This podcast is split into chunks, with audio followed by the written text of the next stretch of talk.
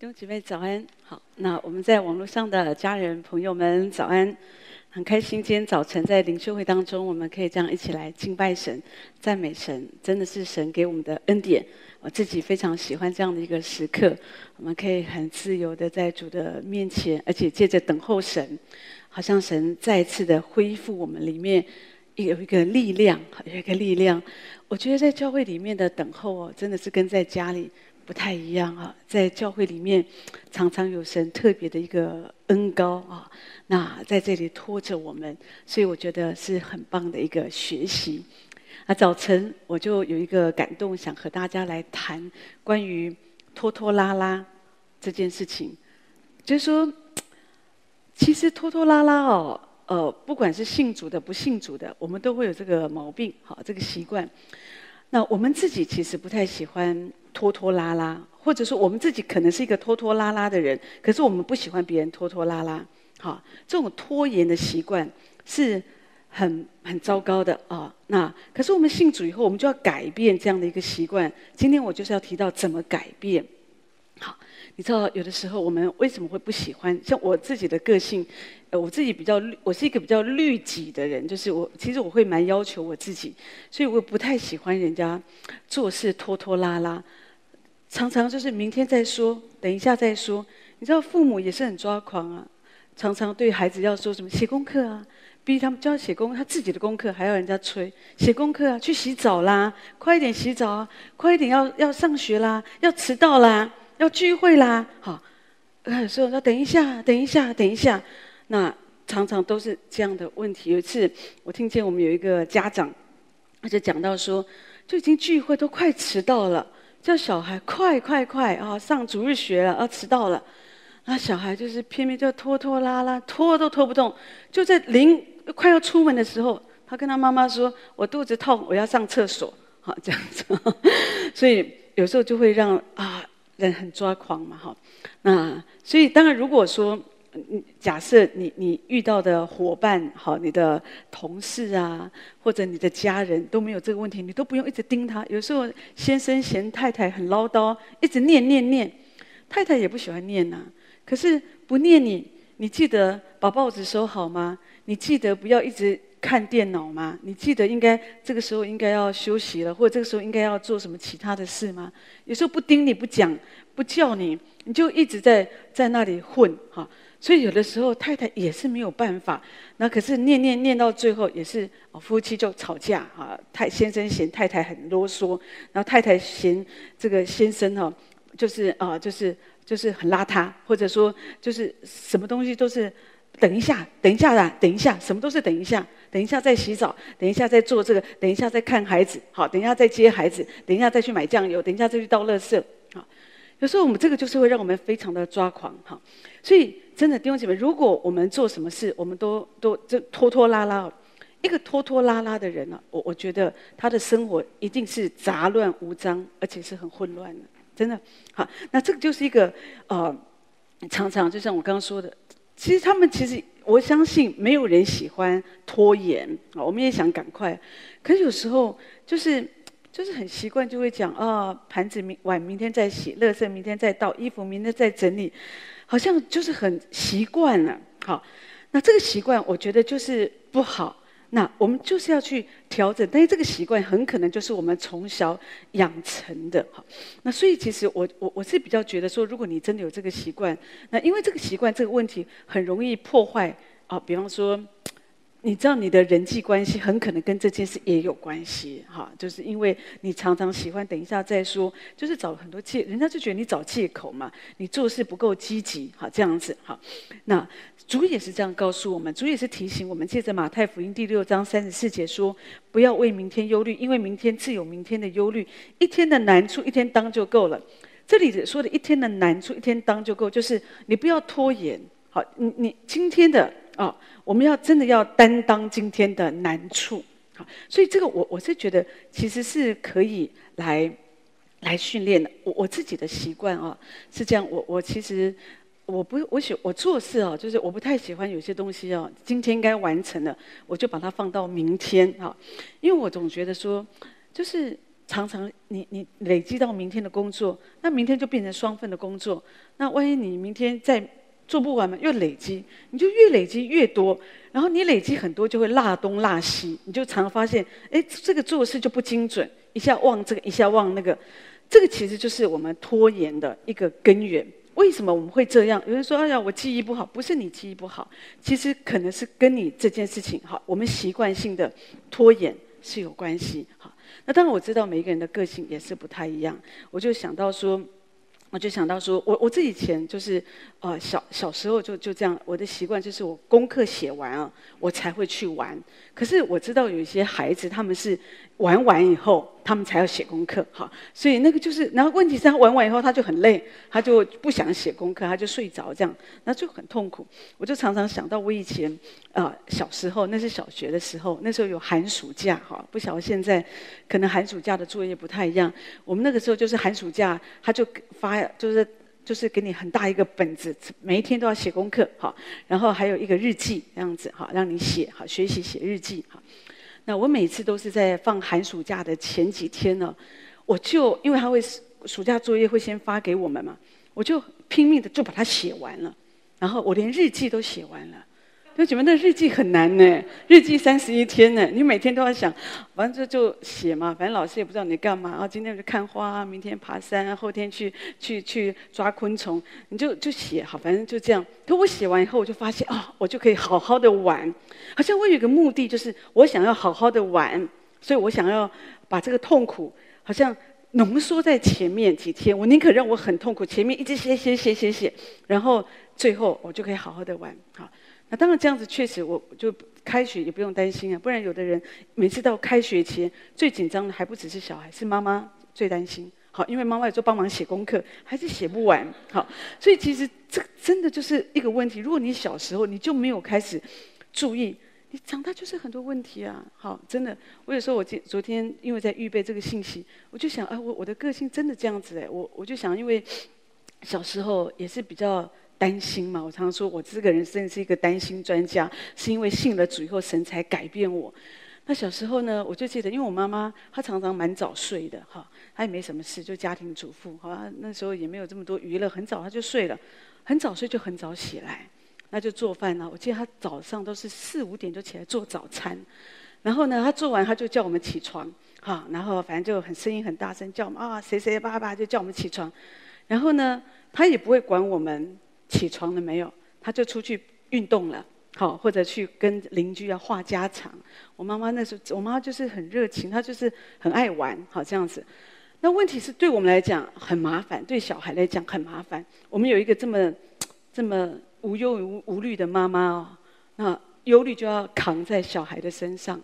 那所以那个时候，我们就要自己记得要一定要起床。可是我妈妈有时候五点多把我们叫起来，我怎么可能起得来呢？我们上学是七点半呐、啊，所以通常都是在睡下，所以往往就会迟到。那迟到就很大的问题。所以我就记得那个时候好几次，我有一个毛病啊，我有一个做法是，我会在第二天上学之前啊，我就把我的制服啊，白衬衫、蓝裙子、袜子我都穿好了。然后第二天，我我就哦，很快的，即使来不及吃早餐没关系，哦，我就赶快去学校。我们都自己赶快去学校，因为妈妈也不知道跑去哪里了。这样好，那就这样子哈。那所以后来想啊，不过他们后来也没有这样一直做，因为衣服就会皱皱的嘛，所以这样子也是不是很好。可是总之，我提到说，就是因为害怕，好害怕说去迟到，害怕说这个功课写不完，所以就会提早把它完成。好，那当然，我觉得这个。你说好不好？我觉得长对长大，对我们长大了来啊、呃、之后，我觉得还是蛮好的，因为就养成一个习惯，很多事情哦，你不会把这个东没有处理完的事情带到明天。好，就是学习哦，能够今天的事情就要今天把它完成。啊，可是弟兄姐妹，你要知道，殷勤不是人类的本性，所以如果你说，哎呀，我就没有办法。就是每个人个性不一样，有的人就是很自律嘛，哦，那有的人就是艺术家的气质很善，哈，那所以有时候我们就觉得说，我们就没有办法，我们就是也不是故意说拖拖拉拉啊，就做不出来啊，好，那有时候我们就是哦，等到明天再说。那当然我了解，殷勤不是人的本性，所以在箴言二十四章三十节，他提到说，我经过懒惰人的田地，无知人的葡萄园。就是因为殷勤不是我们的本性，才有懒惰人的田地、无知人的葡萄园。代表懒惰人的田地是什么？什么都没有嘛，都空空的哈。那所以，当我们已经习惯，我们习惯说，好像哦，明天再说吧，以后再说吧，等一下，常常习惯说等一下，等一下啊。那那问题，这个久了，你会发现你的葡萄园、你的田地会空空的。如果他真的是养成你的习惯，你不要觉得说哦，这只是小问题而已。当然，有些东西小问题是没有关系，有些东西哦，你忘了也没有关系。就像有的时候，我要带一个东西哦，前两天哦，我要带个药膏带教会，那我就告诉自己，因为擦完药以后想说哦，我就等一下再放到包包就好。那等一下就会怎么样呢？就忘了，好，就这样子。那这个是小事，这个真的没有关系。可是有一些东西，你等一下哦，你可能就就就就完了，好，就或者说会带来很大的严重严严重的问题。所以我觉得我们应该可以调整。那你说我我怎么调整？我觉得你要先了解神的话怎么告诉我们关于拖延的这个这个问题，或者说你要了解拖延，我觉得它不是个罪，它是一个习惯。哈，那这个习惯的根源，我觉得跟我们的惰性，惰性是人类犯罪之后啊，我觉得在我们里面，那是亚当夏娃的一个罪性在我们里面。我们人其实有这个懒惰的一个习惯，惰性。然后所以我就在想说，懒惰好不好？我觉得懒惰其实蛮好的。我不晓得你有没有想过，懒惰，懒惰都是被骂。我说你这懒得像个猪。好，那可是问题是，说实在，我觉得懒惰。有时候我们说犯懒也蛮好的。你看早上不用人家叫，你可以一直睡，一直睡。哦，不用上班，哦，不用做事，不用煮饭，不用带小孩，好不好？这很好啊，好，但是问题是，但不能一直这样子啊，因为因为这样子的话，这样就就是说出问题。只是我提到说，有的时候我们觉得这种这种好像我们里面其实我们会有这样的一个本能，可是这个不是这个其实要调整的哈，就是所以我们就像我们知道我我们有罪性嘛，哈，可是我们殷勤不是我们的本性，所以我们要训练我们自己要殷勤啊。真的，我以前我们家我爷爷最会训练我们要做一个殷勤的人，所以我们都跟爷爷的关系不好。为什么？因为他从小我们很小哎，那我们家那时候是住四楼啊，那就叫我们去扫楼梯哦。别人家楼梯也叫我们扫，就从四楼、五楼，我们家上面还有顶楼嘛，整个扫下去。他说训练，然后早上就叫我们要扫地。好，他说你现在不做这些事，你怎么嫁人？我们那时候才小学，我们那么小。然后呢，每一天都叫我们去拿报纸，从四一大早就把我们挖起来去拿报纸，哈。那我记得那时候还订《中国时报》，四楼每天一大早啊，小孩们就蹦蹦就跑，那就去给爷爷拿这个，那就这样子。然后从小叫我们洗米，哈。那有一次我爷爷钓了一只鱼回来，竟然叫我去杀鱼，这样子哦，杀一只鱼。我想我在小学哦，然后我就反正他就训练我们殷勤，哈。那要叫得动这样。可是当然，现在长大还是觉得很感谢了，就是觉得说，其实真的都对我们是是好的。但是我我就会讲说，很多东西是要训练的，包括你，如果你觉得说，你的个性是比较比较犯懒，就叫不动的，有时候我们就喜欢，啊、等一下，等一下。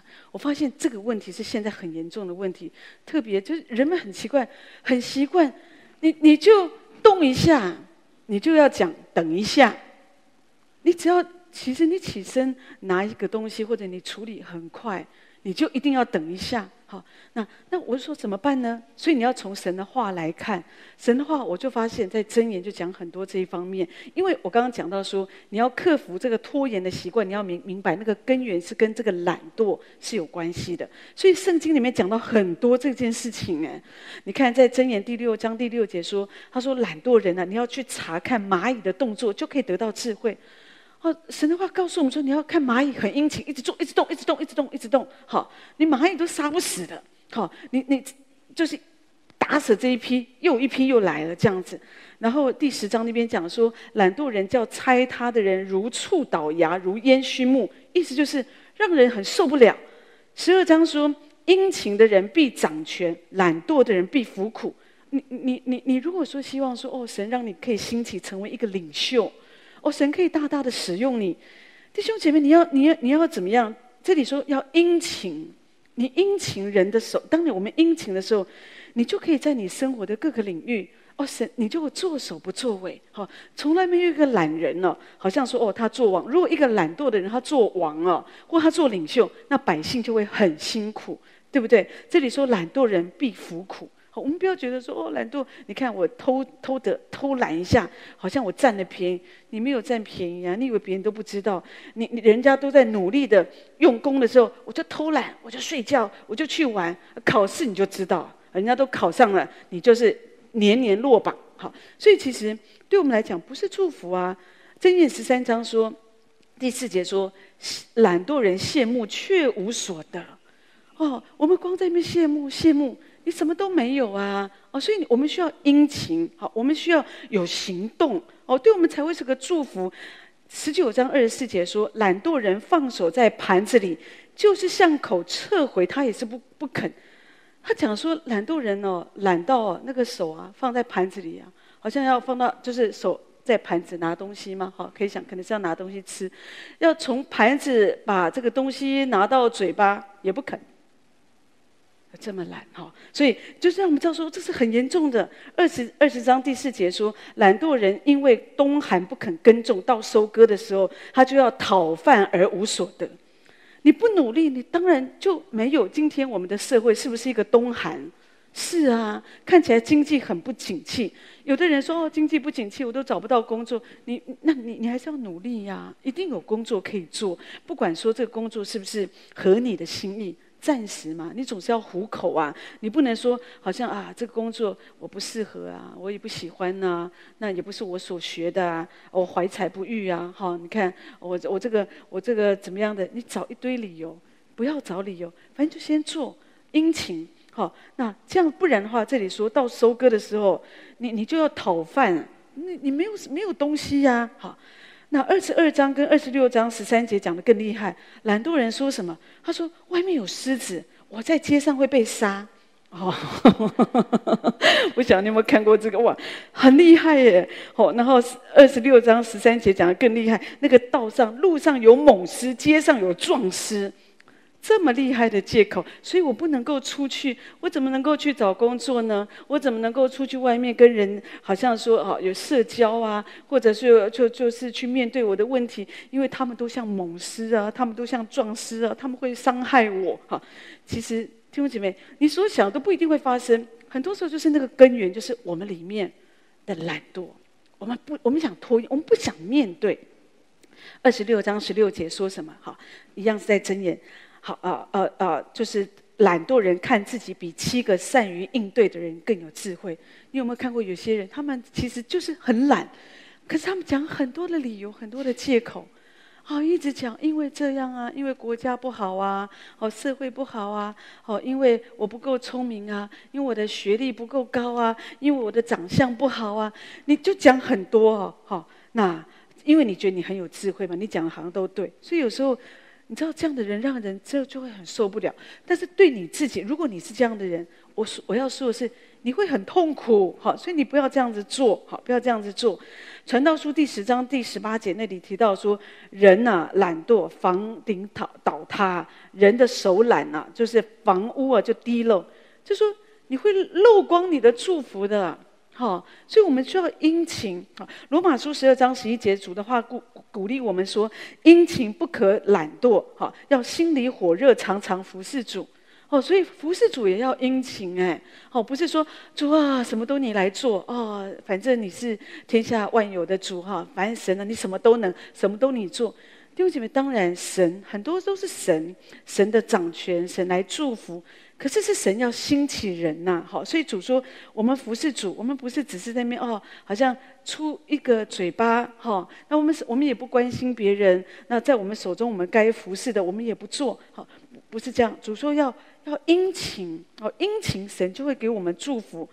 那所以很快我就讲说，哦，对啊，那刚刚我讲了这么多关于圣经上主提醒我们，哦，这个这个的严重性，就是懒惰的严重性，我们不要养成这样拖延的习惯。那究竟我怎么改变这个习惯？首先你要了解，今天的力量够你用，哦，主今天的力量够你用。既然刚刚我们所读的经文，主说一天的难处一天当就够了。既然一天有难处，说的就是神为你的今天。有难处，可是有今天的力量为你预备。有时候人为什么会拖延？就是觉得我们没有能力嘛。我们觉得啊、我的力量。有的人就觉得力量。我在说不是拖延这件事，也不是说每一个人都故意偷懒，不是。我我相信你可以了解啊。这只是说有的时候我们为什么逃避？我们为什么不想面对？因为我们觉得我们的心力已经枯竭了，我懒得再讲它了。好，或者说啊，我已经不想再去弄这个事情了。好，其实你应该去面对，可是我们就觉得我们已经没有力气了。好，我讲几百遍了。好，我已经努力几百遍了。好，当然有时候根本没有几百遍，可是我们会很夸张的去形容我们里面的感觉。我们忘记上帝在我们里面有力量，有泉源。你记得在《列王记下》第四章里面讲到一个事情，讲到一个寡妇嘛，她不是就死了丈夫嘛，哈，她就找这个，可能有有有欠债，所以债主就来啊找她，那而且要拿她两个儿子去抵抵债，去做奴隶啊。那他这个寡妇就很愁苦，就问呃先知以利沙该怎么办哈？那以那以利沙就说，你们家中有什么？他说我们家里什么都没有，只剩下一小瓶油啊哈。那以利沙说，那你就去。找出所有的空的罐子、空罐子、空器皿，那也如果不够就去借，好，不要少借，好，要多借，好。然后呢，找到了以后，他就开始把油倒下去嘛，就开始倒油，对不对？他开始一直倒，把油倒倒在那个空罐子，油就一直源源不绝的一直流出，一直流出，流到这个器皿没有了，好，没有空罐子了，油才止住。所以我觉得，在这个事件当中，主就告诉我们，他的力量就像那个高油，主的力量够我们用。只要我们倒空自己，只要我们跨出那个信心的步伐，我们一直的倒空自己。主啊，我我不觉得我有能力，可是主，我要来信靠你。主，我要更多的倒空我自己，我要更多的依靠你。你不断的倒空你自己。好，神那个高有信心的恩高，能力的恩高，就一直高模你，一直高模你，你就有力量来面对你的难处啊！所以，我们不要总是觉得说啊，我没有感觉，我真的没有力气了。好，我我知道有的时候有一些困境对你来讲是真的很艰难，可是弟兄姐妹，你你需要相信主。今天我有难处，可是今天主会给我力量。所以那天当主面对那个枯干右手的人，主说：“你把你的手伸出来。”如果那个枯干右手的人，他就是死不肯伸出来，他就是觉得我没有办法，我也没有感觉了，哦，那我真的没有力量了，哈，他就是拖延，他不愿意立刻伸出他的右手，他也不会得到医治嘛，对不对？乃曼当他得到那个皮肤的疾病，得到大麻风，当神的话。提醒他，哦，就叫他去这个这个约旦河去洗七次。如果他拖延，他觉得说啊，我没有用啦，我觉得这个方法，觉得觉得怎么可能呢？好，就天方夜谭。他也不要顺服，也不要踏出一步，他不要依靠神给他的力量，他不愿意倒空他自己，他坚持自己的看法。我觉得那个没有用，所以我就不做，就拖延嘛。很多人，你为什么不做呢？叫你发单张啊，发单张没用啊，就拖延着。你怎么知道没有用呢？好，你就交给神就好，你就做你该做的。你要依靠神，而不是你自己来决定啊。这个没有用啊，去传福音给这个啊，没有用啊，他不会信主。你怎么知道他不会信主呢？好，就是因为我们有的时候我们没有办法信靠，今天神会给我们力量跟恩典，我们就拖延。第二。你应该怎么样调整？你要改变你有这个拖延的问题，就是你要预备领受明天的丰盛。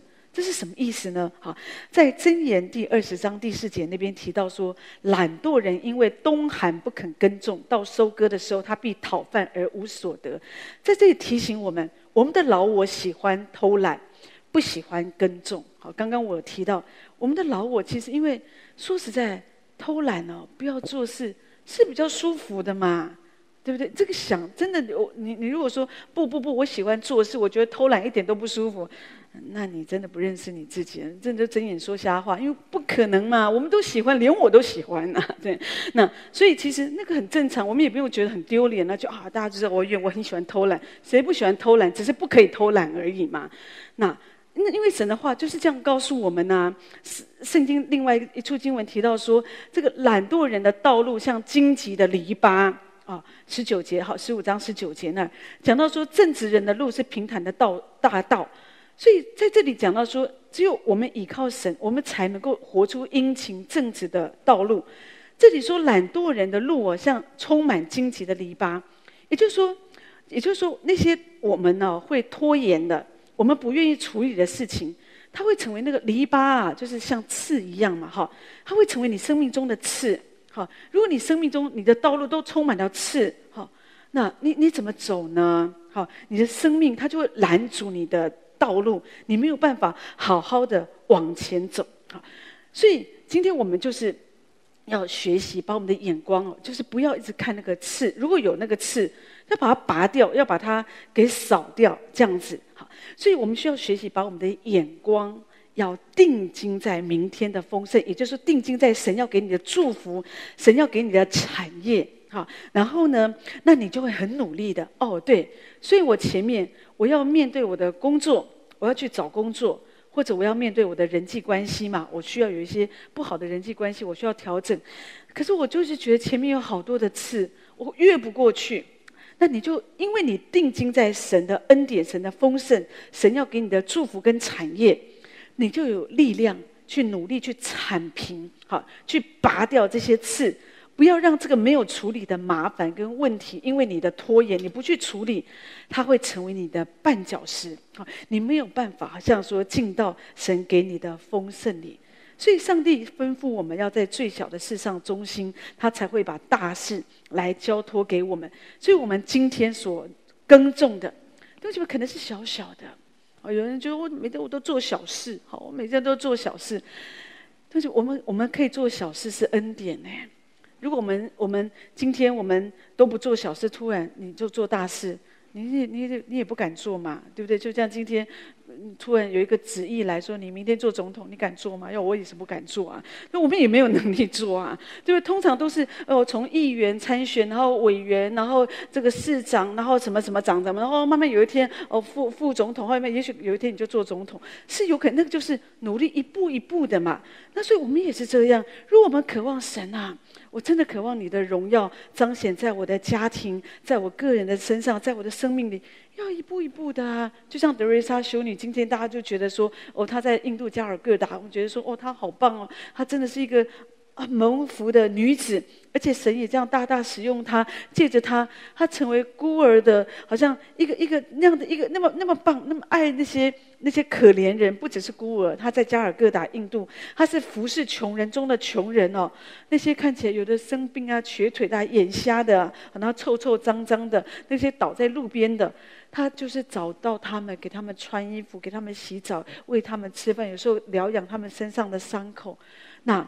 他这个对他来讲，都要从小一开始，不是说一开始他去加尔各答就有一个很大的一个这样的一个一个一个一个一个事工让他去做，他就是在路上哦，他也许租一个场所不大的场所一开始，然后慢慢在路上找到三个五个，慢慢的慢慢的，好像来帮助他们，好，那渐渐的神就扩充他的度量，所以他可以成为在这样的一个服事上成为这么棒的一个见证跟祝福，还得到诺贝尔奖。诺贝尔奖啊，所以其实我我自己觉得，我自己诺贝尔和平奖对，所以我自己是觉得说，这个就是跟他的态度有关。哦，他没有没有在那里犯懒，就觉得说，哦，好像看着啊、我去加尔各答这么这么多的很困难，又没有钱，对不对？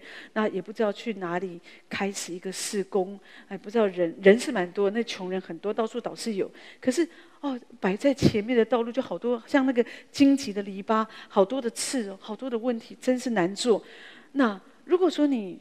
你你你你你犯懒，或者说你没有意向哦，你就觉得啊，算了，我可能搞错了，我还是回到我自己的国家，好好的生生活，做一个修女就好了。不是啊，如果你真的觉得我是从神领受，那我我我看见那个神的荣耀，神要我做的，所以我就努力的耕种。哦，我就每天也许在小事上，主为着每一个小事，我感谢神，我很忠心的做，别人知道也好，别人不知道也好。哦，那我们就是做，然后我们就是我们就是为主而做，就开开心心的做。好，弟兄姐妹，真的，当我们这样子做，你你你你就会知道，你明日的收成是是伟大的，好，就像有时候我知道有的家庭主妇，有时候觉得自己很没有成就感，好，以前也许在职场上上班也还不错，后来结婚以后生了小孩，就要在家里照顾小孩，有时候照顾小孩，有人觉得丈有有时候人真的觉得，特别是丈夫，有时候觉得在家也没做什么。可是家庭主妇也是很累的啊！你看，你每天要给孩子要喂他吃饭，给他穿衣服，给他啊换尿布，然后给他这个就照顾，不让不要让他磕着了、碰着了，小孩子乱乱跑乱弄，而且那种小孩子意外伤害很很多，有时候不小心吞了一个小电池都有可能的，所以你这压力也是很大的哈。可是当我们我们没有抱怨，我们没有觉得说啊这死小孩养你真的真是害了我都没有办法完成我自己人生的梦想。你不要这样子嘛！当你带着爱，哦，你就是每一天呵护他，把神的话语带给他，啊，照顾他，爱他，一步一步，明天他的成就就是你的荣耀。这个小孩子因为从小在一个母亲这样一个谆谆教诲里面，他养成一个正直的品格，他也有一个好的习惯，他爱神爱人，好，而且他真的可以啊，知道说他人生的这个方向。真的在这个世界上做一个有用的人，弟兄姐妹，这个就是我们的荣耀，对不对？这但是你要耕耘啊，你不能说我生了小孩自己变成伟大的人，就没有办法。有很多事情，你如果希望成功，你一定要付代价，你一定要在那里努力，要在那里辛勤。如果什么都是拖拖拉拉的，那你就会养出一个懒小孩。可是如果说我们愿意这样殷勤，虽然有困难有挑战。困难是无法避免，任何事情，不管是家庭主妇，或者你在职场上，在侍奉上面，在各个领域都是一样。可是如果你愿意这样子来面对，依靠神，依靠神的力量，拔除在你前面的这些荆棘呀，哈，那那些刺，靠着神的力把它拔掉，不断的仰望神的荣耀。你要相信，你今天所做的，有一天，那那神为你预备的丰盛啊。好，你你你一定会得到神为为你预备的这一切，所以我们今天所做的，你一定要知道，要要有一个明白，就知道说，主啊，我就像耶稣嘛，他为什么要钉十字架？他为什么可以充满喜乐？他说，因为他看见摆在前头的喜乐，摆在前头的荣耀，他明白，当我死了，那个救赎的恩典，好，救赎的工作就可以成就，所以他就高高兴兴的。这个就是我们做事情的一个态度，不然的话，耶稣也可以拖延拖到四五十岁啊，也不要上十字架。但是因为就是知道这是父神的旨意，所以就勇敢的啊，继续的往前，继续的做，而不会说在那里说等一下，明天再说。就这么你试试看，如果你一直看见神的如果，你知道说我今天所做都是为着明天神所要彰显在我身上的旨意，让神的旨意可以成就。你就会很高兴，而且呢，你会很认真、很殷勤。好，那当然很重要一件事情，你要在以赛亚书五十五章第十三节那里提到说，当我们的生活是遍满了这些啊荆棘啊篱笆，哈，那可是这个也是像先知以赛亚告诉我们的，我们依靠神的生命，我们一定会经历。好，经历什么呢？好，这里说五十五章十三节说，松树长出代替荆棘。番石榴长出代替吉藜，荆棘跟吉藜哦，长得都差不多，其实都是都是就其实就是废物啊。荆棘就是拿来烧的嘛，这样哈。可是松树跟番石榴是有有价值，是果子，好。所以呢，在这里讲到说，我们呐、靠着上帝来生活，所以我们常常宣告主，我们常常赞美神，宣告主的得胜，主来掌管我们的生命，好。而且主给我力量去面对那个琐碎。我不想处理的事，就是你要知道，主啊，我虽然不想处理，可是主你给我力量，我要来面对。当你去处理那个你不想处理、你一直想拖拖拉拉、拖延去面对的事情的时候，这里说荆棘就会变成松树，蒺藜就变成番石榴，讲的就是那个不好的就会变成好的。好，所以不好的会变成好的，不只是光我们只是在那里哦，我们祷告哦，我们相信神。这个都是需要的，可是有的时候讲的是我们的生活，我们要实践嘛，对不对？就像圣经也告诉我们说，我们说我们有信心，那你要把你的信心拿出来给人看呐，好，就说信心需要有行为，要有行动。所以这个世界告诉我们，哎呀，偶尔拖延一下没有关系，好，那我们人是不可能今日事今日毕的。可是上帝的教导跟应许不是这样，神的应许是我们强而有力的一个保证。他答应我们，只要我们来呼求他的帮助，而且我们一直把眼目定睛在，当我这样子做，哦，一定会有一个果子，会有祝福，我们就可以活出神荣耀的生命来。弟兄姐妹，你就会得胜这个拖延的习惯，不要再拖延，你要面对这些问题。好，我在说，可能你心中有难处，不想去面对，可是。领受今天的恩典，主，今天你给我力力量，你会给我力量来面对今天的难处。我要面对我要面对的一切。而当你这样子做，你会领受神的丰盛。像刚刚这个经文讲的真好，荆棘变松树，棘藜变番石榴。当你不要再拖延，当你愿意去面对，好像你需要处理的事情，你就勇敢的往前走。那。那个丰盛，那个得胜就在明天。可是，如果你今天没有跨出一步，就没有得胜，就没有丰盛，因为你继续卡在那里，你可以卡很久。以色列百姓就是因为这样，他们没有面对他们的问题，他们宁可选择抱怨，所以可以在旷野。其实从旷野进迦南那个路程是超很短的，可他们可以这样给他绕个四十年。好，所以。当我们明白主啊，拖延对我不是个祝福，我就我定睛在明天的荣耀跟丰盛。那你会发现，神就给你力量，而且你会发现在你的生命中，你也会养成一个负责任的品格，一个殷勤的品格。所以今天我就是想说在，啊早晨和大家来分享这样的信息。如果在你的生命当中，你觉得也许你没有那么严重，那不严重最好啊，因为不严重的时候，赶快调整自己的步伐，很快的哦，我们的生命就可以被调整、聚焦，好像与神来对齐。那这个都是很好的。那我在说拖延，这个对我们不是一个好的习惯啊，可是是可以克服的。我们来倚靠神，借着神的话哦，因为神的道，我们信道是从听道来，听道是从神的话来。可是我们可以行道，也是从神的道来。我可以行道，是因为我知道神的话这样说，所以我就会去遵行，我去顺服。你就修剪你的生命，你的生命因为这样来顺服神，就会不一样。你说我就没有力量，我又做不到，所以你需要来等候神，你需要来仰望神，来寻求神。神，你给我力量，圣灵来充满我。当圣灵充满你的时候，你就会发现，你就有力量去面对那个你不想要面对的问题，你就不会一直在那边拖延了。今天该道的歉去道歉，今天该去找工作去找工作，好，今天家里该整理就去整理。会发现一切就会带来更新，好，所以求神这样来帮助我们，来祝福我们，让我们的生命品格在这个部分，因着信靠神，也可以得到很大的改变跟调整。好，那我们来唱这一首《倚靠》，以后我们请牧师为我们做祝福祷告。